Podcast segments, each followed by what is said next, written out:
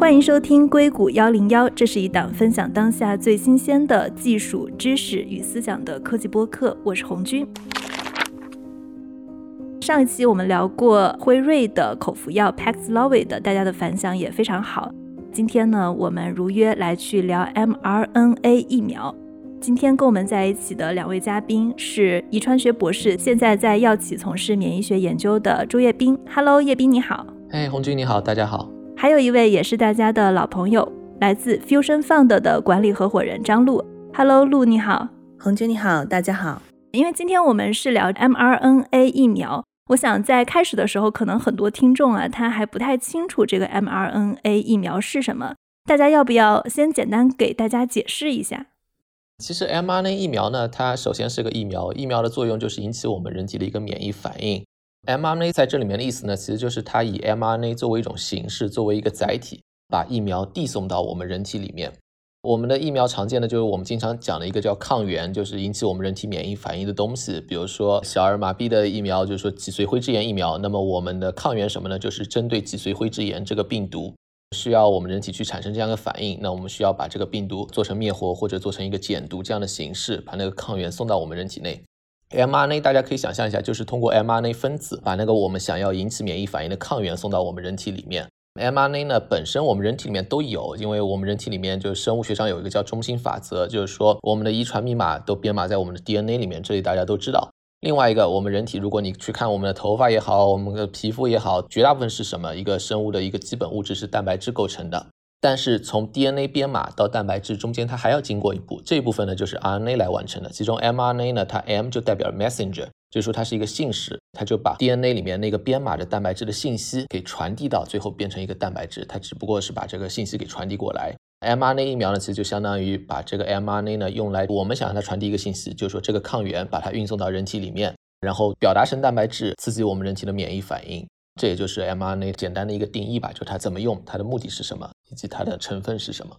我给大家再形象的更多的解释一下。其实刚才一斌博士已经说的非常详细了，大家可以更加形象的想象，mRNA 就像是一个生产特性蛋白的生产说明书。那对于新冠疫苗来讲的话呢，它其实是针对了新冠病毒中它的一种特殊的刺突蛋白而形成的这样的一个 mRNA。所以呢，有了这个生产说明书之后呢，人体接受疫苗之后，我们人体就会产生这种刺突蛋白。那这样我们就在没有接触真正的新冠病毒情况下呢，对其产生了一个免疫的反应和免疫的一个防御。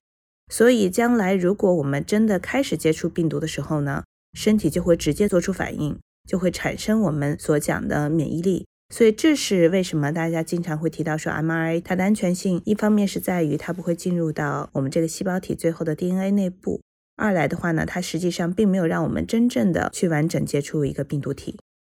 我相信绝大部分人去了解 mRNA 疫苗，可能是从新冠开始的。最开始其实在美国，很多人打的都是像莫德纳或者辉瑞的疫苗。那是不是莫德纳跟辉瑞的新冠疫苗也是全球最先生产的两个 mRNA 疫苗？好像之前是没有这种 mRNA 疫苗上市的。如果单纯从上市来说的话，那么这两个确实是最早的。之前呢，它有在研发，之前的研发可能和大家想的不一样啊。我们知道辉瑞和莫德纳，但辉瑞那个其实是和德国的一家公司叫 BioNTech 合作的。辉瑞之前他自己是没有做 mRNA 疫苗的。那 BioNTech 这家公司呢，它以前是做肿瘤免疫的，不是做流行病学的。但它呢也有这样的一个肿瘤疫苗在做临床试验。那莫德纳做的比较杂一些，它有做肿瘤方面的，而且它做的还不光是就肿瘤疫苗。就像我们刚才说的，就是说 mRNA 其实它是一个递送技术，你可以把这个疫苗送进去，你也可以送别的东西进去，是吧？它之前也做过递送其他的药物，就是我把其他东西，比如说一个抗体。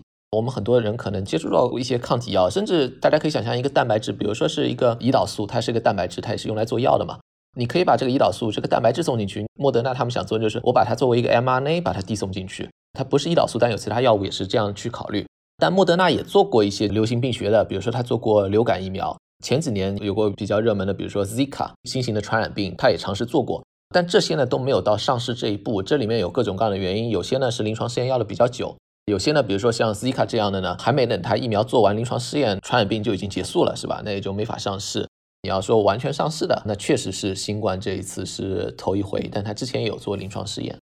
而且对于 Moderna 来讲的话呢，新冠疫苗也是它第一个大规模商业上市的产品。Moderna 我记得是二零一零年成立的，也经历了非常长时间的技术研发和技术开发，现在终于进入到了商业化的应用。而且其实它最早像叶斌也提到过的，流行病学包括疫苗，并不是它主要的关注方向，也是及时的看到市场上的问题，以及这次做了相对应的尝试，以很快的速度研发出了新冠疫苗。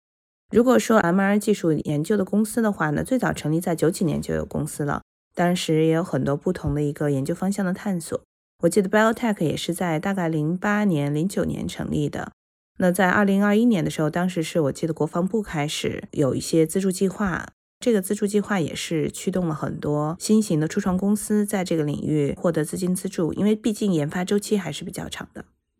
前几天我在跟叶斌聊 Paxlovid 的时候，我们听众在评论区给我们推荐了一本书，叫做《A Short to Save the World》。然后我看这本书里面，它其实是有提到 Modera 早期的经历的。就路，你不是刚从 JP Morgan 的会议回来吗？就在二零二零年的时候，Modera 的 CEO 他还去这个会上推广他们的 mRNA 技术。他们公司其实去那个会是为了融资，当然他们公司的钱不够了。但是感觉在那个会上，他的推广跟他的融资都没有得到回应。而且在他从那个会回来以后，就是华尔街持他们公司股票最多的两家对冲基金把他们的股票全都卖了，就觉得啊，这个公司它是一个非常夸夸其谈的公司，它是靠这种去吹 mRNA 技术，而不是靠在自然跟科学杂志上去发论文的一家公司。当时他们还是很不被看好的，他们的转机其实是真正新冠大流行以后，大概是后面一点点的时间。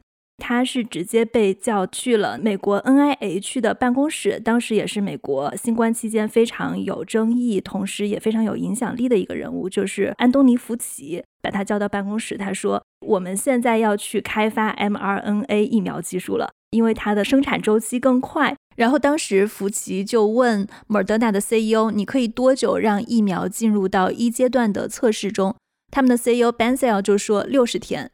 那因为在新冠之前，一个疫苗从平均的研发到生产，它的整个流程是十年，最快是四年。所以呢，它这个六十天进入第一阶段的测试，这个承诺是非常非常有野心的。但是其实，在新冠之前，就我们可以看到，从它的融资过程跟他们公司主攻的 mRNA 的方向，就我觉得 mRNA 在当时还是非常不被看好的。就是我想知道为什么在此之前，投资者们不那么看好 mRNA 技术。首先呢，就是说大家对这个技术也有过看好，因为如果你去看 Moderna 吧，它之前有过两家公司都投了很多钱，一家是默沙东，就是美国这里的默克，另外一家是阿斯利康，至少这两家是我知道的。其他呢，它也有很多合作。为什么大家想尝试呢？就是说这是一个完全的递送药物的形式，它其实是一个平台。它不是说我在做一个药，他说的是我在做一个技术，我把这个技术可以用到很多方面来说。就像我们刚才介绍的，你可以把这个疫苗作为一个东西递送进去，你也可以把其他东西递送进去。但是我们现在知道是疫苗做得很好，问题是在那个时候你做一个新的疫苗技术，这个是比较困难的。为什么？就是说我们想到的疾病很多，它已经有疫苗了，而且这些疫苗都做得很好。你比如说我们可能经常接触的 HPV 疫苗。它的有效性非常非常高，它持久性也非常高，你一针至少是可以保护超过十年。然后我们带状疱疹疫苗就是老年人要打的，然后小孩要打那个就是水痘疫苗，在美国这里的话，它的有效性也非常好。这些都是成熟的技术，你不太可能去跟他们去改。然后另外一方面，比如说是 MMR 疫苗，这些什么麻疹啊，还有破伤风疫苗，这些也非常非常成熟。你就想到疾病都是非常成熟的，所以这个时候你说我要做一个 mRNA 用来做疫苗，本身就也相对困难一些。另外一方面，你要递送其他的药物，大家也去做了，做出来的结果给人的感觉好像也一般般。现在在做，比如说递送一个抗体进去啊，或者递送一个蛋白质进去，问题是和你直接递送一个蛋白质还是有区别的。直接递送一个蛋白质呢，我就打一针是多少蛋白质的量进去了，是吧？你这个 mRNA 进去呢，要 mRNA 自己再去表达，这里面有一定的不可控性，这样做出来的结果呢，整体来说就比较复杂一点。然后另外一方面，比如说 BioNTech 他们做的那个癌症疫苗。这个不光是你这个疫苗的问题，还有你这个癌症疫苗，你要是针对癌症的特殊的新的抗原，这样去刺激它的免疫反应，还要人体的免疫系统去产生对应的反应。这个呢，可能每个病人还要用不同的那个癌症疫苗去做，这里面又带来很多验证上面的问题。所以呢，在这种情况下呢，一开始大家可能还是很看好的，所以呢才会有默沙东啊、阿斯利康都去投钱。但是随着时间的推移，这个东西感觉验证起来呢就非常困难。这时候大家也就开始怀疑，是因为这个东西本身验证困难，还是你这个技术平台可能就没有我们想的那么好？这是一个挺正常的一个，我觉得是一个心理变化，也是挺正常的。所以到新冠疫情之前呢，莫德纳确实处于一个非常明显的瓶颈时期，因为你毕竟也十多年过去了，之前投资也很多。如果我记得没错的话，它上市的时候，反正它那个市值是真的是已经非常高了。它上市之前已经融了很多很多钱了。那么你烧了那么多钱，到现在好像也没有什么东西让我们能看到很快就有希望的，是吧？在这个阶段呢，大家对它就真的是有挺大怀疑。但是在疫苗这一块呢，它其实还是打了不小的基础。就像 Anton 夫妻会找他们来呢，也是之前有原因的。因为就像刚才我说的，Zika 疫苗啊，他们真的去参与去做了。他们不是最早一个进入临床试验的，因为当时还有其他的一些技术，比如说 DNA 技术的疫苗，那个更早进入。但是他们在这里面啊还是表现出来，他们这个 mRNA 平台确实它可以很快设计出这个疫苗，这个是真的是其他是没法比的。也正是因为有这样的经历，就是说他跟 NIH 之前有过这样的合作，那么到这个时候，NIH 会考虑到我们现在有一个新的疾病出来了，mRNA 是一个我们应该去考虑的技术。它不是它唯一考虑技术，它还在考虑其他的，因为它后面还是联合了很多公司在做嘛，不同技术都有。但是因为它之前的经历，就让他们考虑到，哎，我们是可以去试试。但即便是这样，这里面还是有挺大风险的，因为之前他们毕竟是没有一个疫苗做完临床试验做出来，真的就是做成功的嘛。这里面的风险是存在的，但是就是说他们稍微有一点点经验，让他们觉得这个技术还是可靠的，不是说一个完全真的就是一点精力都没有的技术啊。他说，哎，突然之间我就觉得你是最有希望，倒也没有那么夸张。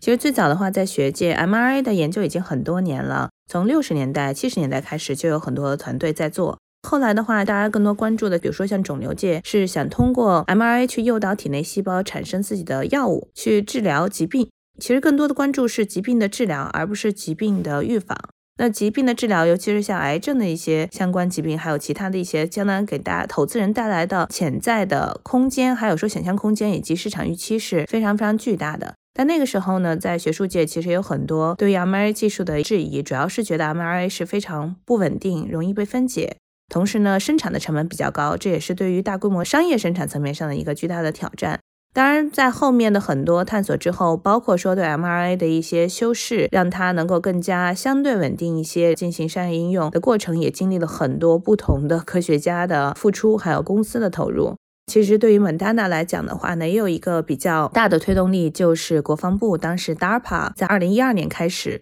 出资会去给一些政府的资助，工业界内去研究 RA 的一些疫苗和药物，所以当时也是在这个基础之上，Moderna 就融资融了很多。那那个时候，Moderna 它的关注其实还是疾病的治疗，而不是疫苗。我记得当时大概一五六六年的时候，那个时候 Moderna 已经是很有名的独角兽企业，当时融资已经超过了十亿美金。他们最终是在二零一八年上市的，所以大家可能觉得听到这个公司现在是非常大的一个疫苗提供商，但它其实成为上市公司也只不过是短短几年。那当他们在探索了很多年去进行疾病治疗的方向，最后发现，哎，这个做不成功之后呢，他的 CEO 就决定说，选一个小一点的目标，就去做疫苗。那当然，做疫苗这个市场潜在的问题以及市场规模的挑战，刚才叶斌也已经提到了。所以刚开始他提到公司的转型之后呢，其实很多投资人都非常的失望。这也是为什么当时你提到了在那本书里也写到，他有一段时间无论是从融资，包括上战略合作层面上，都遇到了比较大的瓶颈期。包括很多投资人也是在质疑说，你其实最早融资的时候给我们所呈现的一个未来市场规模，和你现在要做疫苗的市场规模是很难去相比较的。其实我记得当时二零二零年的时候，新冠疫情刚刚爆发的时候，当时它已经有很多针对各种各样传染病的一些候选的 mRNA 的疫苗进入了 human trial，就是人体实验，但是就没有一个有非常大的成功或者说大的商业化的前景的。所以当时其实对于他们来讲，确实是一个巨大的瓶颈期。但也是因为过去做的这些大概八种还是九种不同传染病疫苗。对于它整个生产线还有科研体系的一个锻炼，所以当时当新冠开始蔓延的时候呢，其实本丹娜的行动速度是最快的。我记得当时在新冠病毒的基因序列可能公开没有太多久的时候呢，他们就很快，大概就一个星期之内吧，他们就做了一个原型的一个疫苗。所以后来他们开始和政府这边进行合作，进行动物实验，进行人体实验，也是大概就是几个月的时间，就将这个实验的过程完成了。所以，其实过去这么多年的积累，确实让他们在真的疫情爆发的时候，有非常大的一个优势，就是非常快速的，可以比较安全和稳健的将过去的一些实验过程快速的复制移植。然后去呈现科学层面上可以去信赖的一个结果。所以也是对他们来讲，我们也经常在业内会感叹说，这个公司有些时候天时地利人和很重要。这个确实是市场时机到来了，让他们在本来一个非常尴尬的情境，突然转型成为了一个全世界现在可能最大的新兴的疫苗药厂公司之一。其实还有一家公司是 BioNTech，它跟 Moderna 的情况很相似。它其实也是在大概一九年左右的时候遇到了它的融资困难跟发展瓶颈期。当然，后来因为 BioNTech 它的创始人他是看到了新冠的疾病大流行，他当时是全力以赴决定去研发新冠疫苗。后来也找到了辉瑞合作，而且我觉得挺逗的一件事情啊，就是其实 mRNA 疫苗的研发是 BioNTech 做的，但是其实大家现在一提到这个疫苗，所有人的认知都是辉瑞，就不得不说这可能是辉瑞在品牌上做的挺成功的一个点。不然我们还是先跟大家介绍一下 BioNTech 这家公司吧。BioNTech 呢，它是一家德国的公司，它呢真的就是之前对流行病没有太多的关注，可以这么说。它是做 mRNA 技术，但是它完全就是更多关注于肿瘤，这和它的创始人的背景有关系。它的创始人呢，真的就是完全的科学家，而且是非常出色的科学家。他之前呢还是做过肿瘤的一些新的抗原，它包括现在有一个很热门的抗原，也是有抗体药做出来，现在是被其他公司买了。但是那家公司呢，其实就是这位 BioNTech 创始人他去创建的，而且也是他最早发现那个肿瘤的抗原，最后做成这样一个药物。你可以想象，就是他们的关注点呢，他之所以去做 mRNA 呢，他其实是希望用 mRNA 作为一个递送来做一个肿瘤疫苗，通过这样一个方式来做。其实，在新冠疫情爆发之前啊，我在一些肿瘤的会议上面也有做他们的一些结果，而且也发表了文章。他们其实发表的文章非常多，包括肿瘤疫苗的一些早期临床试验。看一下这个病人的肿瘤，它里面有哪一些新的抗原跟人体不一样的？因为肿瘤细胞和人体细胞还是有一点不一样的嘛。通过基因突变，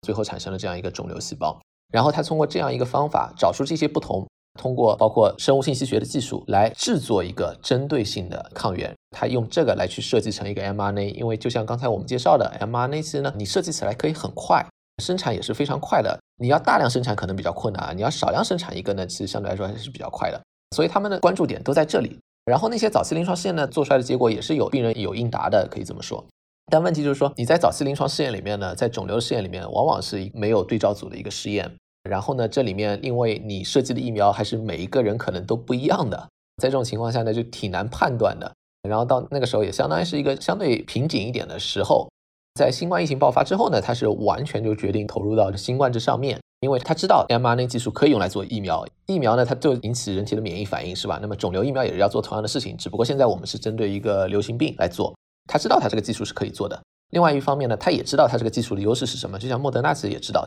你知道这个病原体的序列，你就可以去设计这个疫苗，这是一个非常快的步骤，这个比其他都要快很多。而且呢，你设计出来呢，大概率问题都不大，因为你如果是生产一个蛋白质疫苗，真有可能就是这个蛋白质到时候表达不出来，或者结构不稳定或怎么样，都是有可能的。它那个的确实非常快，而且特别就是最早的那一小批啊，你要用一开始做临床试验可能不需要很多，但是你最少的那一些量，它能很快做出来。腺病毒这方面呢就稍微麻烦一点，因为另外一种也是新冠里面经常用的嘛，就是腺病毒疫苗。你一开始少量那一批产品呢，它做的时间反而要比较长一些。他知道它的优势，然后呢，他也就完全投入到这个事情上面。那么最后产生了一个非常大的改变。辉瑞虽然占了很多名气上的优势啊，但是没有辉瑞这样去投入的话，可能 BioNTech 也很难做到现在这个样子。大规模生产这块真的是辉瑞投入了很多钱去做，莫德纳呢，真的就是靠美国政府这里面给很多投入。BioNTech 的话，如果光靠他自己，他做不到，因为他毕竟还是非常小的一个公司了。对，其实除了 BioNTech，还有一家公司叫 CureVac。其实德国这边的话，在 mRNA 技术层面上还是比较领先的。CureVac 和 BioNTech 它都是德国的创业公司，他们现在也都是全球非常领先的 mRNA 企业。刚才其实叶斌也提到了 BioTech，它很大的一个特点就是创始人。其实创始人他们是一对夫妇，他们也是非常厉害的科学家，而且他们也是很早期，其实九十年代就开始研究了 mRNA 技术。所以在这个层面上，他们在技术的积累，还有包括在技术的先进进程度上，在全世界都是领先的。他们可能比 m o d e n a 的好一点是，他们刚开始的起步呢，其实是有非常雄厚的资金支持的。当然 m o d e n a 在一五一六年已经融到了很多资本。他们刚开始的时候就已经拿到了上亿美元的一个创业基金，所以在零八年的时候，因为在欧洲那边有很多非常好的大的家族，他们非常关注这方面，尤其是在肿瘤啊、癌症相关层面上的一个研究。所以他们从一开始的创业基金就比较充足，在进行初始研发的时候，技术的基础也打得比较扎实。那还有一点，我确实很想补充，就是叶斌提到的 Biotech 和 Pfizer 的合作其实是一个共赢。F i z e r 并不只是说大家想的民生层面上，包括政府关系层面上，对于大量的疫苗生产层面，无论是从生产线的搭建，还有包括说我们想供应链。还有非常重要的原料的提供，还有包括生产过程到底是和第三方合作，还是说全都进行内部的一个生产，这个对于效能的提升，还有对于成本的控制都是至关重要的。我们一会儿可能再详细聊一下辉瑞和孟加纳的区别，你就会看到辉瑞大部分都是自己完成的，包括原料后期也是自己生产，所以在这个层面上，对于 Biotech 来讲，它短期是没有办法达到这个量级的。那么丹娜其实后期还是有很多各种各样不同的步骤，就是说，哎，我这部分和一个第三方合作，另外一部分和另外一个第三方合作，它就有很多东西不在自己的完全控制之下，所以这也是为什么大家会看到最后其实辉瑞的出货量是比蒙丹娜要高很多的。本身在和政府合作层面上的话，蒙丹娜当然拿到了很多政府的支持，但辉瑞本身在整体的订单还有全球供应层面上是非常非常高效和快速的。Moderna 这中间有一段时间，它其实是经常会延期，无法快速的去提交和完成它的订单。所以这个其实我也是能理解，大家觉得说，哎，科学研究到底它的功劳应该归给谁？但我们真的要去看到大规模的商业应用的时候，还是要看到这些大型的商业运作的企业它巨大的生产力量，以及这个生产力量对于我们实际把技术拿到商业化应用的一个巨大推动力。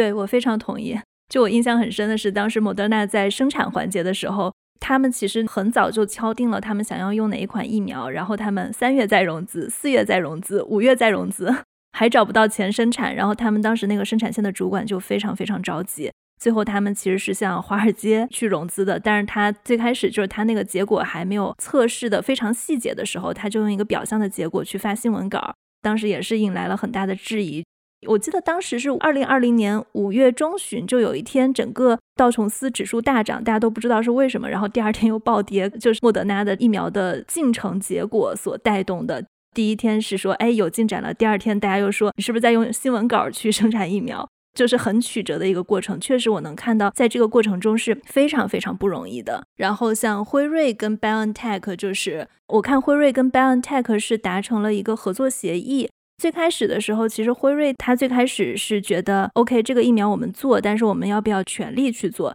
先研发疫苗还是先研发药？这个在他们中间一直有讨论的，一直到突然有一天，白宫去征集大家开会，辉瑞的 CEO 是站出来说，好的，我们把所有的精力集中开发新冠疫苗。后来辉瑞跟 BioNTech 他们应该是有一个协议的吧？八个月的合作，对，辉瑞承担所有的开发成本、生产成本。如果说疫苗研发成功了，两家公司平分利润；失败了，就辉瑞承担所有的损失。这个对辉瑞的 CEO 来说，也是一个非常大的一次赌吧，赌这个疫苗的研发能不能成功。总体上来说，还是挺不容易的。然后你刚刚提到了 Moderna 的生产，其实美国政府有在背后帮很多的忙。那你觉得辉瑞的生产是不是跟政府在背后的帮助也是有关系的？因为我记得当时拜登其实是有用那个什么国防生产法 （Defense Production Act，DPA）。是的，对对对，国防生产法帮助这些疫苗的厂商去生产疫苗。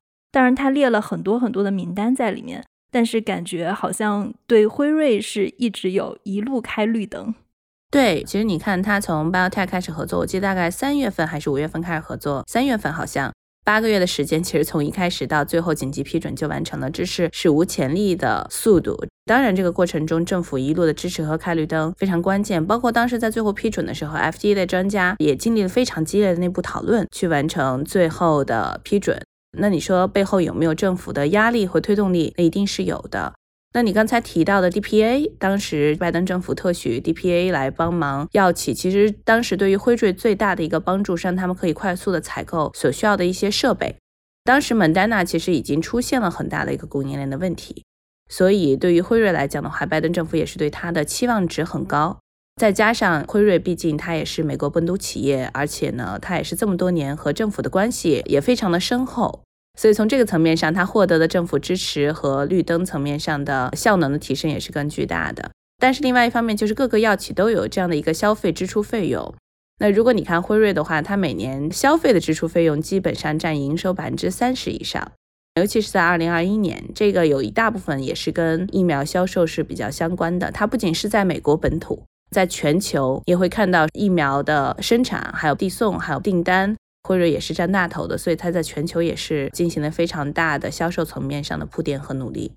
我记得当时其实，在新冠疫苗的研发中。就我们说有几个大的团队啊，我们刚刚其实有讲到了 BioNTech 跟辉瑞的团队，还有 Moderna 的团队。其实还有几家团队在最开始的过程中也非常非常的显眼。一个是强生的疫苗，而且强生突出他们一针就可以打完嘛。还有一个是牛津跟阿斯利康团队做的腺病毒疫苗。叶斌，你要不要先跟大家聊一下这几个疫苗的效果？然后我们来看一下，从现在的整个结果来看啊，决定他们胜负的一些因素是什么？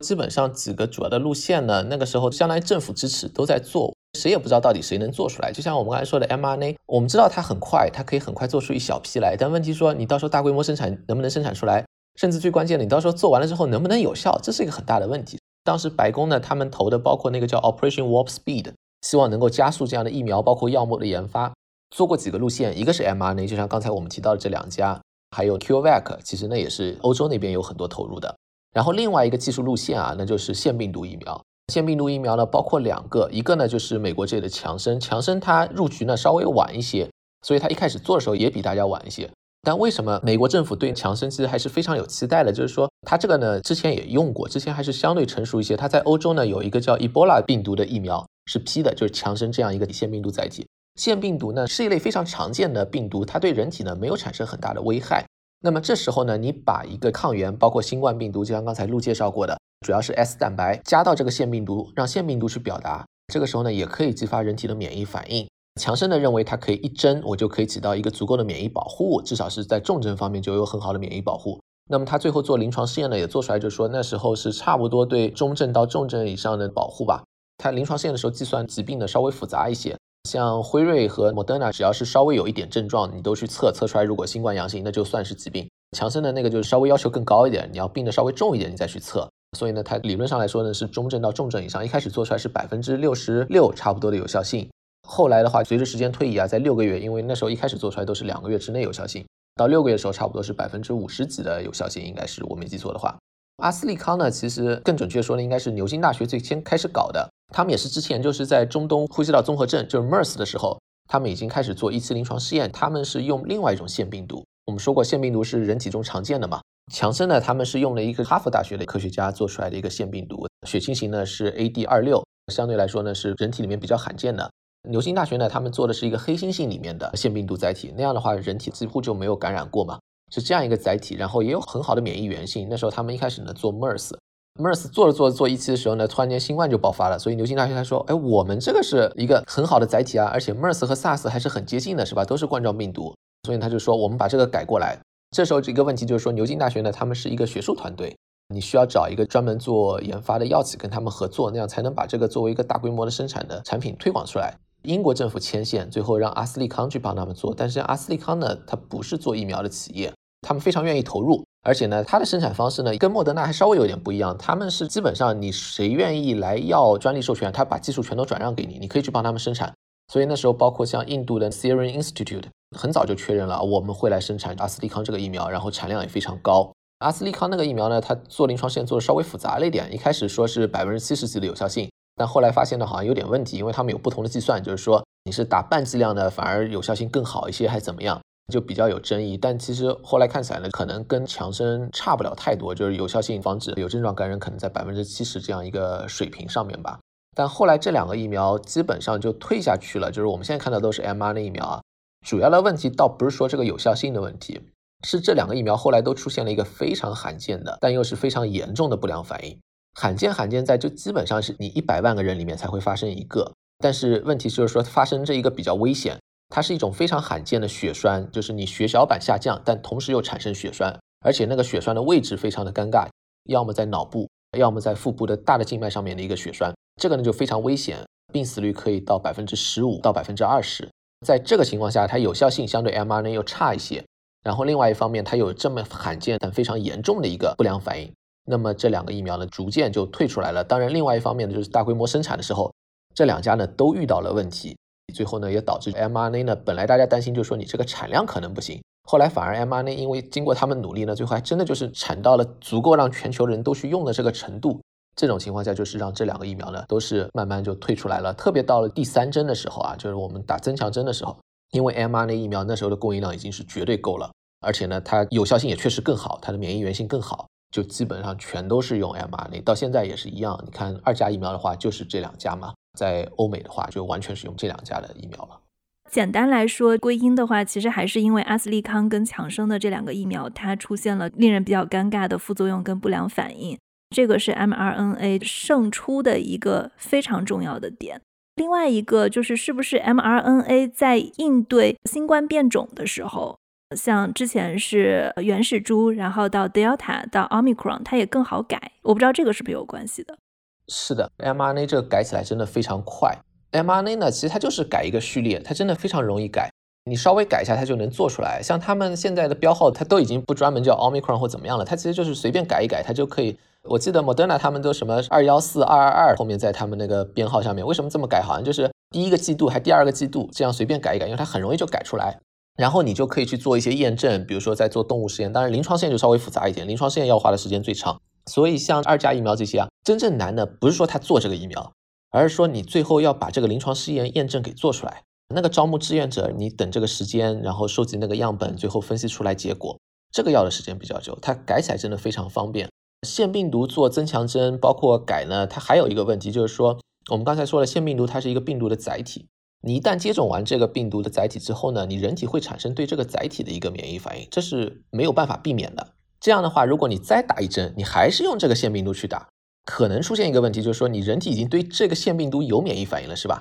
那么就没等这个腺病毒把那个蛋白给表达出来，你可能就被清除掉了。那样的话，你的效果就不是很好，也反映出来腺病毒可以做增强针，像他们那个强生和阿斯利康确实做过，但就是明显确实它的免疫原性本身就不如 mRNA 疫苗。现在看来，然后另外一方面呢，也就是说大家要考虑到你这个腺病毒它本身的这一个免疫反应在那里，这也是一个风险。最后呢，再加上它的有效性和安全性，从一开始你前两针或者强生的第一针也不如 mRNA 疫苗，在这种综合的情况下呢，它就慢慢的就退出来了。这是一个没法避免的。还有一个疫苗，我们可能没怎么讲，最传统的就是 Novavax 为代表的那个，它是一个蛋白质疫苗。那个疫苗它技术上来说是最传统的，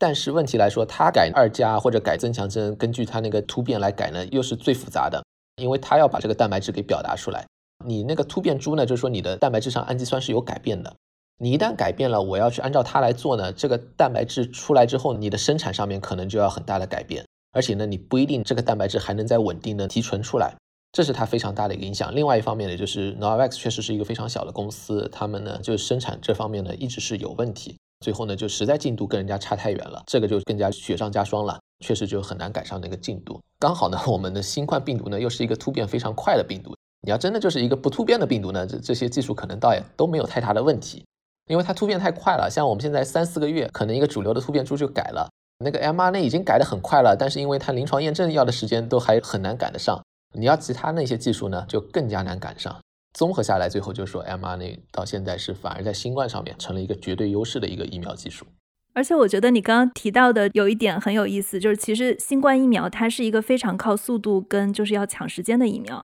我们在上一期中其实也提到了，你说当时辉瑞它有把它的测试时间从莫德拉是间隔二十八天，它有改成间隔二十一天。而且我看当时牛津团队，它其实对疫苗还有一个小创新，是它在做临床试验的时候，比如说临床试验分为一阶、二阶、三阶，他们是把二阶跟三阶合起来了。辉瑞在后面它的疫苗的测试中，它其实也是把后两步就给合起来了，这样就可以节省时间。另外，为什么说它是在全力以赴去压住这个疫苗？通常我们说一个疫苗的研发是先有一个研究结果出来了，然后我们去看原料，去看生产线。辉瑞他们当时在研究的时候就决定了把原料生产线同步布局，而且后来他们有把这个扩大生产都同步布局了。如果说这个研发是失败的或者效果不好，那么他们这个可能比如说二十亿美金突然就烧没了，也是一个非常非常大的损失。在这个决策上还是非常有胆量的。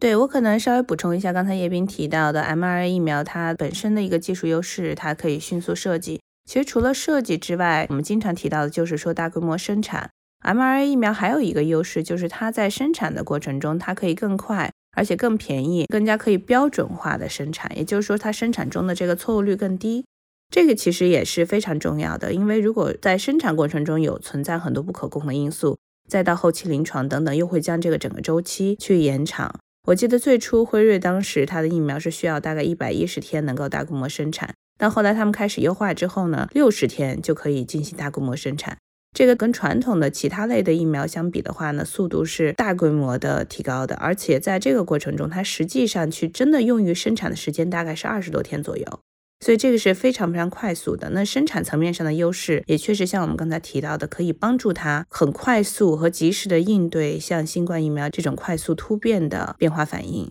那也会更加好的去向大家验证说 mRNA 这个整体的技术它的灵活度以及它未来可能性的一个延展度，所以我觉得这些都是大家可能在真的大规模应用 mRNA 技术在疫苗层面应用之前没有想到的一些优势。刚刚叶斌也提到了说，在生产上大家开始觉得它会很困难，他开始觉得它困难主要是哪些点？mRNA 其实它是很不稳定的，非常容易分解。所以在这个层面上的话，就会导致它的生产，包括到后面我们也会想到说它的运输的时候，大家也知道辉瑞的疫苗对于运输的条件非常特殊的需求，所以这些会导致大家觉得，哎，说这个东西的生产成本是不是会偏高？但后来当然也有技术层面上，包括对它进行的化学修饰，再包括后来用的纸质的纳米粒给它进行包裹，所以这些技术上的提升也让它的生产层面上的困难度以及成本性降低了很多。当然，再到后面的话，真的要去讨论生产成本，也有你刚才提到的，比如说辉瑞他自己也布局了自己去生产原料，和相比较，比如说蒙丹娜是和第三方合作去获取原料，这个整体的供应链物流的一个整合，也会帮助它更好的去降低成本。所以，其实我们要是去细节比较辉瑞和 Moderna 它本身单个疫苗的生产成本来讲的话，辉瑞本身是更低的。为什么我们觉得那个 mRNA 生产呢会有一些问题？就因为 mRNA 疫苗这样一个产品呢，以前制药业真的就没有这么去做过。那么这时候你用的原材料就可能是完全不一样的。这里面就有一个原材料的重新的布局的问题，包括它里面修饰用的酶啊，一些载体的制造啊，你要大规模生产一些脂粒载体啊，然后再用这个脂粒载体去生产 mRNA，这里面都是要重新布局去做的。在一开始的时候，你比如说你生产一个小规模的量。我真是做一个最简单的一个临床前验证的实验，就是比如说莫德纳和 BioNTech 他们要做一个突变株的疫苗，啊，然后我在老鼠里面打一下，这个量非常小，这个问题就比较好解决。但等到比如说我们要做个几十亿针的疫苗，这个时候要这么去做，对当时来说，特别一开始的时候啊，那真的就是没有人敢打包票说，哎，我们这个可以做，因为你这个原材料的布局就很困难，最后这样生产出来。我们刚才讨论的几种技术里面啊，当时真正美国政府里面比较看好的。反而是强生，而且大家对强生的期望非常高。为什么？首先，他之前验证过，他真的做出一个伊波拉的疫苗，在欧洲是批过的。所以呢，这个载体我们知道。另外一个呢，大家看好的是，就是说这个腺病毒，你到最后大规模生产的时候，应该是相对来说比较容易的。可能现在感觉就是好多好多年前一件事情啊。如果你现在想一下，差不多在二一年三四月份的时候，强生刚刚上市，那个时候拜登政府提出来，我们到七月份要百分之五十的美国人打完疫苗。当时他提出这个目标呢，主要想靠的是三月份那个强生上市以后，强生那个产量会非常高，我靠那个去解决。但后来因为种种原因呢，反而强生在生产时候，因为他们是外包的，最后外包的一些企业出现了很严重的问题，最后导致强生的产量反而就没有那么快的上来。mRNA 呢，经过生产链上的布局，特别包括那个时候辉瑞做了很多创新，Moderna 靠美国政府的帮助，也把产量呢相对来说，它尽量全球去找那些 CDMO 公司，就是代工厂去做这一些。所以呢，把那个产量给弥补出来了。重新回到最早的时候啊，那个时候真的就是很难判断你这玩意儿能生产出那么多来，这还是挺让人意外的一件事情了。相当于来说，对，其实叶斌讲的已经很全面了，包括我刚才提到的生产层面上的限制，还有我觉得强生当时的话呢，也有一点非常吸引美国政府，就是一针。所以对于政府层面上的话，你想真正的去社区布局、进行疫苗的推广等等，其实只需要一针，再加上它的运输条件是室温层面下就可以。所以当时美国政府确实对强生给予很高的期望，但后来因为种种原因，只能还是回到辉瑞这个路线层面上。所以也是在侧面证明了 mRNA 技术它的一个非常大的优势性。另外，生产上再补充一个小细节，就是路，其实你刚刚有提到辉瑞它是自己有采购原料的，然后莫德纳用了一个自研的阳离子脂质，这个它是需要一个特别的设备去从零开始生产。这可能也是拖慢它进度的原因之一吧。对，因为 Moderna 它二零一八年才正式上市，而且在它这么多年以来，其实新冠疫苗也是它第一个推出的正式落地的大规模商业的产品，所以它这么多年以来主要专注的是 mRNA 技术的一个研发，它并没有真真正正的去制造大规模的药物，它也没有大规模生产销售过这个商业化的药物，所以当它开始真的去进行供应新冠疫苗的时候，很多事情对它来讲也都是第一次探索。这也是为什么当时有好几次它的生产供应量是跟不上它的订单量的，包括他当时我记得他有很多个合作伙伴，不只是一两个，比如说 M R A 的活性成分和一个公司合作，而且是全球合作，包装又是另外一个公司合作，递送是另外一个公司合作，所以这样层面上对于它物流供应链的管理能力也提出了巨大的挑战。大家可以想象一下，在当时新冠疫情期间，其实各国它本身有很多的进出口的限制。所以，对于 Moderna 来讲的话呢，在这种大的环境下去进行非常复杂的全球供应链管理，也是非常具有挑战的。所以，辉瑞本身有天天的优势，再加上资金也很雄厚，同时它又非常早的很大的调整，去决定成立自己的生产线，而不是去依赖外界，去很快的进行投产设置，去保证它原材料的供应。这个说实话也是一个非常大胆的决定，最终也帮助他们实现了这个市场第一名的一个位置。接下来，我有一个自己一直都非常好奇的问题，就是为什么中国没有去引进 mRNA 疫苗？嗯，中国有啊。叶斌，你要先说吗？其实中国引进了，其实复星和 BioNTech 谈的还比辉瑞早谈了。哦，对对对对对，他们早签了那个合同。这里面其实大家也在关注，就是说这个技术到底怎么样。那么对于 mRNA 技术呢，那个时候呢，复星去引进了 BioNTech，因为它是作为一种新技术，这也是一种赌博了。毕竟那时候数据很少，我们也没法看到 mRNA 疫苗最后能那么好。但是对于这样一个新的技术呢，可能对于中国这样一个市场呢，相对来说还是接受度上会相对来说低一些。都不光说这个是因为是国外或者国内不是国产这样的一个问题啊，哪怕是国产，你这样一个新技术，我们甚至就同样想象一下，如果在中国做一个像美国这样的 Operation Warp Speed，这样去投入，我们选几种疫苗来做一个针对新型疾病的一个疫苗。最有可能，我们还是会更倾向于传统的疫苗，而且我们也很可能是倾向于传统技术，甚至我们都未必会去选 mRNA 疫苗这样的一个技术，确实有很大的风险性。你这个东西做不做得出来？做出来之后，这个东西从来没有那么多人用过，你会不会有一些我们无法预见的不良反应在里面？这些都是一个潜在的风险。美国这里面它其实是选了很多种技术，它不光有 mRNA，它有腺病毒，它有重组蛋白，它都有。它也是根据后面逐步的发展，最后慢慢的把重心全都变成了 mRNA。它是在不断积累的数据，然后再去改。对于中国来说，可能我们一开始愿不愿意让大家都去冒险，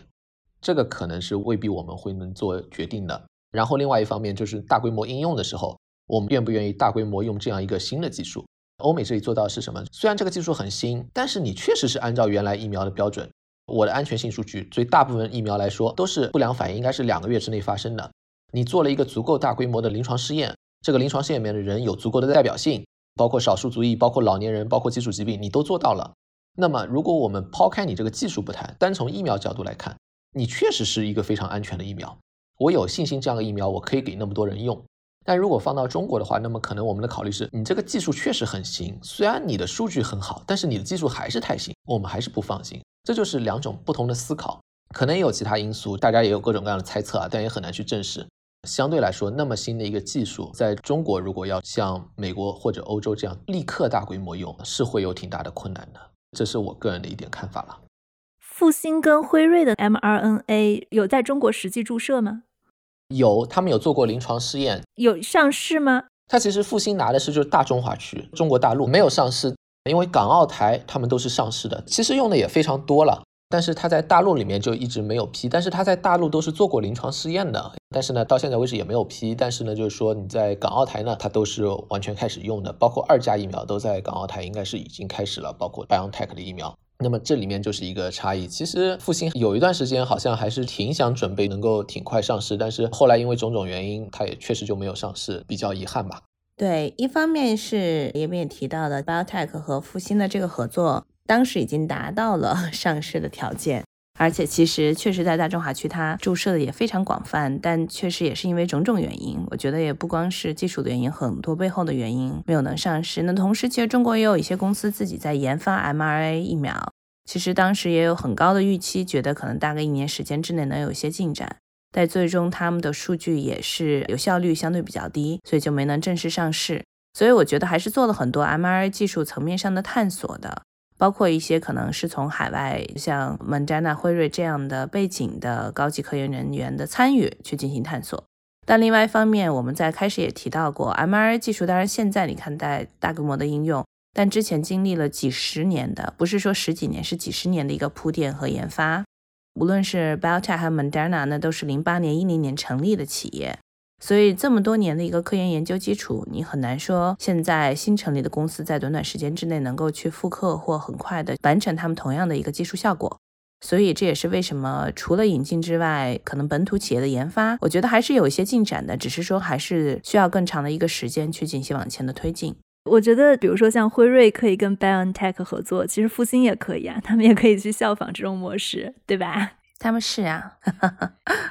其实是有的，就是说复星和 BioNTech 合作啊，有一段时间他们都已经签了协议，就是要在上海建厂，最后在上海产的话，这一批是可以供应给中国的。但是因为就是说这个疫苗没有批呢，这一切就很难继续往下走下去。这个到现在呢，可能也就是比较晚了。国内也有一些他在做 mRNA 疫苗，但是这个东西呢，就像陆刚才说的，你可能需要有一些技术储备，整个东西呢没有大家想的那么简单。包括你怎么修饰这个 mRNA，这个东西是非常非常不稳定的。它还有一个特点，就是说 mRNA 呢，其实是一个免疫原性非常强的。其实大家想一下，新冠什么？新冠是 RNA 病毒。那么人体里面啊，理论上来说，你人体的细胞是不应该看到一个游离的 RNA 在那儿到处跑的，因为你只要看到那个东西，那绝对是个病毒，绝对不是一个好东西。所以呢，人体对这个有非常强的免疫反应的，它是立刻就清除掉。这也是就是早期 mRNA 这个技术平台都不是做疫苗啊。它碰到了一个很大的问题，就是说你这个东西一旦进入到人体里面，或者都不用到人体啊，那时候都是做动物实验，到体液层面，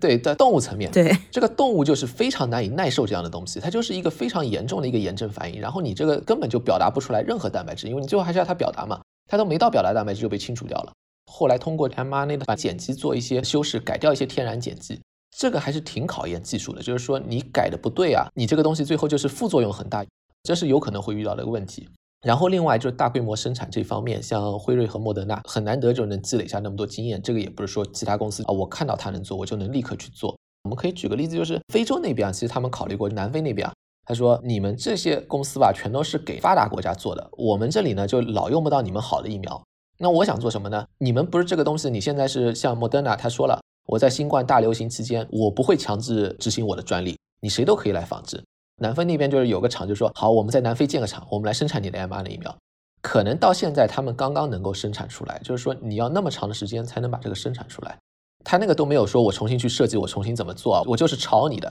他就照抄，可能都还要一点时间。你一个后来的企业要去做这样的事情，特别是如果还是比较小的企业啊，呃，那么这里面的挑战是非常大的。所以还是一个综合的考量，其实时间是一个非常大的考量因素。你刚刚其实还提到一个点，就是你说，因为最开始中国不敢冒这个风险，是大家不知道 mRNA 最后的实际效果怎么样嘛？但现在，因为其实全球这么多人已经打了，已经有好多好多的数据了，那在知道效果以后，为什么不再谈一个合作呢？我觉得他们是想谈的吧。BioNTech 应该是对这个还是挺想谈这件事情的，因为前段时间谈下来，就是说在中国的德国人他可以提供 BioNTech 疫苗，在谈那个事情的时候，他们其实也谈过，就想就是完全上市这方面的，但是呢，好像也没有太多进展。然后 Moderna 其实之前也想谈，后来我看他们报道说跟 Moderna 谈呢，中国希望 Moderna 相当于一个技术转让，也不是说你就真的把技术交给中国，他的意思可能就是说你像 BioNTech 那样，你在中国找一家企业，然后我们这样在中国生产。但 Moderna 倒不是说我就一点东西都不愿意让别人去合作，他的担心就是说，万一我们合作的厂那个生产的质量没法保证怎么办？他的意思就是还是希望我自己来做这个事情。他其实最后肯定也是代工了，因为他 Moderna 自己大部分都是 CDMA 代工的，美国这里也都是一样。但就在这一点上面，挺多细节上面的问题吧。最后大家可能在文化差异还怎么回事情，最后导致了挺难谈成这样的事情。当然，再到后面的话，也要考虑到中国可能也有一些其他的疫苗，比如说重组蛋白疫苗。这个如果你完全站在中国的角度考虑，可能那是一个相对成熟一点的技术，大家觉得这是比较传统的。你比如说带状疱疹疫苗、HPV 疫苗用的都是这样一个技术。你如果看 Novavax 的数据呢，其实也不错，是吧？你还是可以做出一个比较高效的重组蛋白疫苗的。那么在这种情况下呢，他可能对 mRNA 疫苗也没有那么大动力。还有一个就是说，mRNA 疫苗呢，相对来说是一个反应原性也比较大的，大家打了之后发烧啊，什么头痛也比较大的。可能中国的药监机构的考虑呢，也是他更关注的一个问题。虽然从科学角度啊，这个真的不是很大的问题，但是他们可能从监管机构角度考虑，这不是他们特别习惯的一个疫苗。他们可能一般的疫苗，我觉得挺难接受这一点。诸多因素可能都在里面，但每个因素可能也只起了一小部分作用，最后就导致这样一个结果吧。其实最近我是有看到新冠大流行，基本上疫苗大家都是注射的差不多了。但是在这个之后呢，二零二二年八月的时候，莫德纳它是发起了一个对辉瑞还有 BioNTech 的一个知识产权的指控。我看它指控主要有两类知识产权啊，其中一个就是大家刚刚一直在讨论的这个 mRNA 结构。莫德拉说它是二零一零年开始研发这种结构的，二零一五年首次在人体中验证的。另外一种就涉及一种全长的刺突蛋白，然后莫德纳就说他们当时是在 MERS 的疫苗研发过程中是开发了这样的一个技术，然后就觉得辉瑞跟 BioNTech 侵权了。当然，从辉瑞跟 BioNTech 的角度，他们是觉得没有。我不知道大家怎么看这起专利官司啊？我个人感觉啊，就是制药公司嘛，这种官司很正常。到最后呢，大家都希望去试一下，就是布局一下自己的知识产权嘛，相当于划一个地界。专利来说呢，最后告赢了，那才是有效的专利。你没告赢的，这个专利都是不确定的。所以呢，莫德纳也相当于去尝试一下。另外，他可能也看到了以后呢，这个 mRNA 作为一个技术平台呢，已经得到了很多的验证，大家也会愿意去尝试。但是它确实有一个很强竞争对手，就是 BioNTech。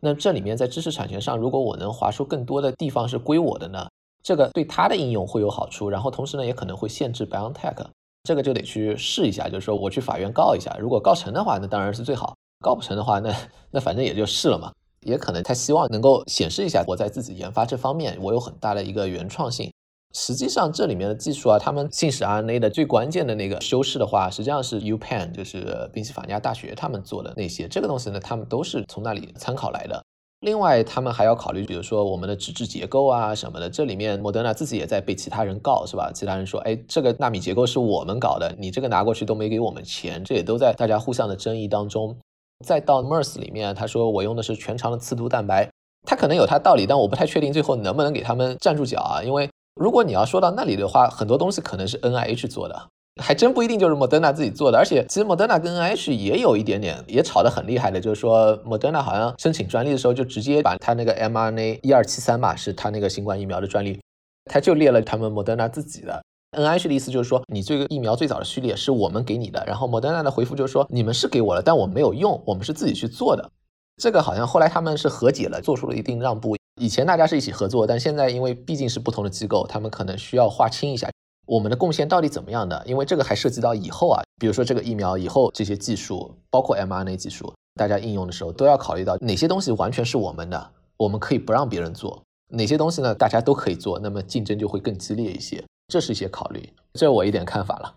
我补充一些，就是一来首先有一个大环境，其实 mRNA 这个领域的很多专利技术，如果我们往前看的话，很多基础性的真的是奠基型的这种专利技术，都是十几年前申请的。包括过去这十几年陆续很多专利申请，所以现在说实话，在这个领域也没有太多其他的这种关键性的专利可以去申请了。所以现在谁手里有这个专利技术，去划定边界，通过法院的判例去界定，哎，自己将来到底专利费可以收多少，这是对于各大的制药公司来讲非常非常重要的一点。对于 Moderna 来讲的话，它其实自己也之前有很多官司，比如说它用的比较关键的纸质的纳米粒。他之前就和温哥华的一家公司一直在打官司，到底是谁的？包括最核心的这个修饰 M R A 的这个专利，这个专利也不是辉瑞，也不是 Moderna 的，其实最早就是宾大，大家可能听到比较多那个很知名的女教授 Carico 他们申请的一个专利。那当时这个专利他们给了谁呢？其实是独家授权给了非常小的一家实验型的一个供应商公司。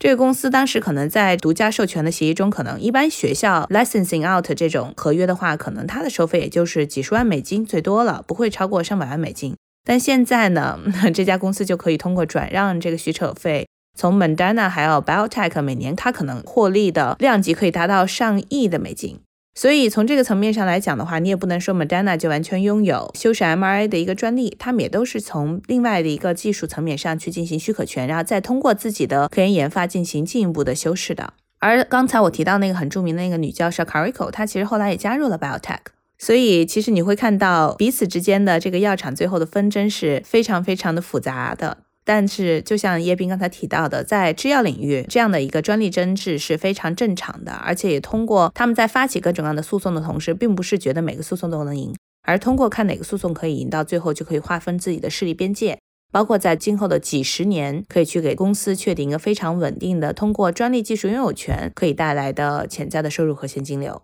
简单来说，就是现在到了一个画地盘的时间了。是的，是的。那最后我们聊回 mRNA 疫苗跟辉瑞。从刚刚两位的发言和结果来看，就是现在辉瑞应该是在这场我们可以说是很多家药企的疫苗竞赛中的一个大赢家。就如果说让大家总结一下，就你们觉得辉瑞在中间他是做对了哪些事情，哪些他其实只是因为运气好？我觉得他首先还是选对了一个合作伙伴。他是跟 BioNTech 合作，他自身是没有这个 mRNA 的技术吧？他可能有小规模尝试，但没有像 BioNTech 和 Moderna 做那么深入。他选对 BioNTech 呢，就因为他找到了一个很好的一个互补的合作伙伴，就是 BioNTech 它确实有技术，它设计也非常快。但辉瑞给他带来什么呢？你可以把你所有的想尝试的就去尝试，包括他们当时做了两个不一样的，一个是全长，另外一个仅仅是 S 蛋白上的一个受体结合域的这样两个疫苗的一次临床试验。根据这些数据，最后决定，哎，全长的数据更好。那么这里面就投入很大，但是辉瑞就支持这样的投入，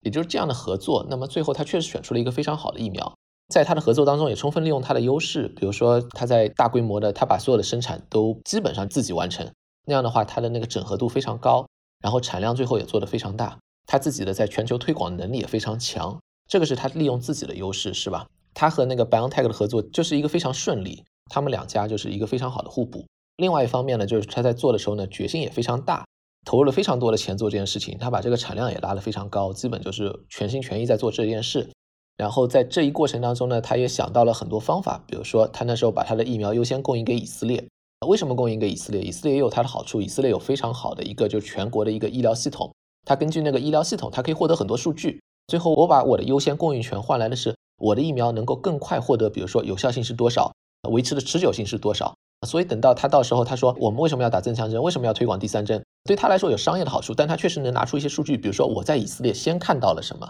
这个是就是还是挺有说服力的一件事情。这是他最后的很多一些思考上面的布局上面，他作为一个比较大的药企做的比较成功的一件事情。这些事情呢不是 BioNTech 能做的，但是呢他把这些事情做到了。然后另外一方面呢，他也没有太干扰 BioNTech 的研发。不是说，我觉得因为我在这里面出钱多，或者我体型比较大，所以呢，虽然你可能比我更懂技术，但是不管怎么样，你要听我的。他他没有这么做，他还是让 BioNTech 在做他的研发，这一点也是非常重要的。也就是他们两家这样合作，最后起到了一个合力。你可以比较一下，你别的比如说强生啊，它确实很大的企业，但是它那个技术平台是有问题，那个是没办法。Moderna 这样的企业呢，它也有很好的技术能力，但是你要做大规模生产，它确实有这样的弱势在那里面。等到辉瑞和 BioNTech 呢，相当于它是成了一个既有很好的创新意识，有一个特殊的技术平台在那里，很好的技术平台，同时呢，它又有大企业的一个临床试验的执行力，包括数据收集能力，关键的商业生产方面的决策力，这个就是一个相对来说比较完美的一个组合。也就是说，最后它能够胜出，这是比较关键的。尤其叶斌说的最后一点，也让我想到，其实，在过去这几年，还有一个巨大的变化，就是大型的药厂、大型的医疗器械公司。他们其实的思维理念也在调整。当时我最早在做投资之前，自己也做过自己的医疗公司，最后卖给了大型的上市的医疗器械公司。但那个时候就能深刻的感受到，他们其实对于和初创企业的合作并不是那么友好，同时还会有一种店大欺客的感觉，就觉得哎，我掌控这个市场。那我对于这个市场的定价权，还有包括供应链各方面的掌控力很强的，对于你初创企业来讲，你跟我没有太大的 negotiation 的 power，就是你跟我来去协商再去讲条件啊，不太可能。所以那个时候对于创新的鼓动力也不是很强。所以你想反向，如果说这个市场是由这些大的企业去控制垄断的，对于这种中小型企业的发展成长来讲，大家也会遇到更大的困难，受到的鼓动力也会小很多。但是在这个过程中，他们可能也逐渐意识了，这会抑制创新的发生。那对于这些大型的药厂和医疗公司来讲，他们每年投入了数几十亿的资金在公司内部进行创新研发，但是他们也会看到他们有最好的人才、最好的器械，但效率不一定是最高的。同时，你也不可能覆盖各种各样不同的创新点。所以在过去这几年，一个很大的改变就是很多药厂、医疗器械公司他们在成立自己的战投部门，同时战投部门它的活跃度越来越高，而且灵活性越来越高。另外一点呢，就是他们更多的在他们的 BD 部门呢会有格外的资金和资源，去和定向的初创企业或者中小型企业去进行战略合作，就像类似于 Pfizer、辉瑞这次和 BioTech 的合作形式一样。将更强的一个技术研发主导权交给具有专业知识储备的初创型企业，而把自己的供应链以及生产优势发挥到最大，有点很强的一个战略投资以及战略部署的意味。这样的一个形式，其实在科技行业已经存在很久了，但对于传统的制药和医疗器械行业的话，相对还比较新。但是这种新的思维理念的开发和调整，对于整个创新周期、创新生态来讲，也是有一个很好的推进作用的。那回到刚才你提到的辉瑞整体的优势，那刚才列兵其实已经讲得很完整了，我再顺便补充几个小点，一个就是它的定价，其实真的到大规模的全球疫苗的推广和销售来讲的话，定价还是很重要的。那辉瑞它确实从成本还有定价层面上都比 Moderna 要低，那在它全球销售层面上的话，这也给它了巨大的一个优势。那现在其实在美国的话，我记得大概的数据。辉瑞的占市场比率大概是到百分之六十，然后莫丹娜是大概接近百分之四十，所以在这个层面上确实辉瑞非常占优势。但是我也是希望给莫丹娜一个很大的认可度，就是大家对它的一个理念觉得是一个大公司，但实际上你想想，它一八年才刚刚上市，对于一个刚刚上市的公司，可以和辉瑞达到六四的一个市场占有率，至少是在美国，我觉得还是非常值得让人兴奋的、值得鼓励的一个方向。另外的话，我们多次也提到了，就是生产层面上的优势。确实，辉瑞包括你也多次提到了，他们在生产线布局、原料布局层面上，成熟的供应链、雄厚的资金、内部的一些生产的调控，这都是它非常大的优势。所以，它在完成订单层面上做的一定比 Moderna 要好。尤其是在全球和各个政府打交道的过程中，它可以及时的完成订单，及时的进行疫苗的推送，这个对它来讲也是巨大的优势。最后的话呢，我觉得还是要提出政治因素和销售投入。毕竟你在全世界也要去捞比去游说各个国家到底去优先使用哪个疫苗，那你的全球巨大的销售网络、政治影响力、政治的背书也是非常关键的。所以在这个层面上，确实辉瑞是有巨大的不仅全美的优势，甚至是全球的优势。我自己也有一点小感想，我觉得其实我们看最终这个结果，首先还是得疫苗过硬，就是你生产的疫苗效果得好，对吧？然后副作用得小，不良反应得小。这个是由大规模的测试数据跟真正的产品就是测试出来的。然后刚刚叶斌其实你有提到辉瑞最终他是做了两组的临床试验。其实我看 BioNTech 最开始它的疫苗方案它是有二十多种方案的，然后他们再去选临床测试的方案的时候，中间也是反反复复经过了很多波折。就我不得不说，他拿去临床试验的这个方案还是靠谱的，感觉还是研发第一，产品至上。这是我自己的一些感想，然后我确实觉得稍稍有一点运气好的成分在里面，就是他选对了方案。当然，这个运气好可能也是我们说跟 BioNTech 它这么多年在 mRNA 的经验，跟辉瑞的经验都是有关系的。所以这场疫苗的速度跟方案的竞争，在新冠期间还是一个非常生动的商业的案例吧。对。在疫情这几年吧，我作为一个投资人，曾经的企业家，甚至说我其实作为移民来到这个生态圈，然后去观察，在快速的我们面临如此巨大的一个挑战的时候，我们讲 private sector 就是商业公司的这种反应速度和反应能力，其实是让我非常的惊喜和震惊的。尤其是在疫情这几年，你最后会发现，其实在美国，最主要的贡献方并不是政府，政府起到了一个辅助的力量。而最主要的贡献方就这些私营企业，他们巨大的创新能力、执行能力、调控能力，帮助我们很快的研发出了疫苗，很快的进行疫苗的递送。政府的配合，最后导致我们可以去克服，甚至说打赢这场战争。记得当时辉瑞的 CEO 写过一本书叫《Moonshot》，它里面有一句话提到过，说其实研发疫苗，它不只是说彼此的竞争，更多是和病毒在赛跑。那在一个赛跑过程中，只有这种非常活跃和灵活的创新能力，和这种非常活跃灵活的创新生态。才有可能帮助我们完成这样的一个挑战和打赢这场战争。所以我自己的一个观点是，改变人类社会的最终还是要靠科学技术和创新。之前大家说延长人类寿命的两个最重要的发明嘛，一个是抗生素，一个是疫苗。好，那这期非常非常的精彩。那这期我们其实是从商业和科技的角度聊了一下疫苗。另外，我其实做一个特别的声明，就我们本期的节目是没有跟以上所有提到的企业有任何的利益相关的，和我们嘉宾的观点也仅代表个人，不代表他们所供职的公司。感兴趣的听众欢迎持续的来关注我们。另外，刚刚其实我们在节目中有提到过几本书。我这里可以跟大家介绍几本就是比较好的书，一本是我刚刚说到的一位听众推荐给我们的，叫做《A Short to Save the World》，他是《华尔街日报》的一个记者，叫格雷戈里·祖克曼写的一本书。他其实是讲了现在在整个疫苗的生产过程中，每一家企业他们是怎么去投入去研发，包括对疫苗做出杰出贡献的一些科学家们。然后还有一本书，我看是在二零二一年六月份出版的，它叫《The First Shorts》。也是讲疫苗生产背后的一些英雄人物，还有一本是刚刚张璐提到的，是辉瑞的 CEO 写的，它叫做《Moonshot: Inside Pfizer's Nine Months Race to Make the Impossible Possible》，就是辉瑞登月九个月研发出新冠疫苗的背后，从不可能到可能。回头呢，我也会把这几本书放在我们的 Show Notes 当中，如果大家对疫苗这个话题有更多的兴趣，大家也可以去读一读。这期节目我们在录制的时候是跟上一期新冠口服药 Paxlovid 差不多的时间录的。那在上线的时候呢，可能已经是到了春节假期的尾声。在这里呢，我给大家拜个晚年，祝大家新年快乐。希望二零二三年我们的生活能够慢慢的回归正常，大家都能够拥有健康的身体，说走就走的旅行。那如果你们喜欢我们的节目，记得在苹果播客、小宇宙、喜马拉雅、Spotify 等音频客户端来订阅我们。新的一年，希望大家多多收听硅谷幺零幺，我们一起成长。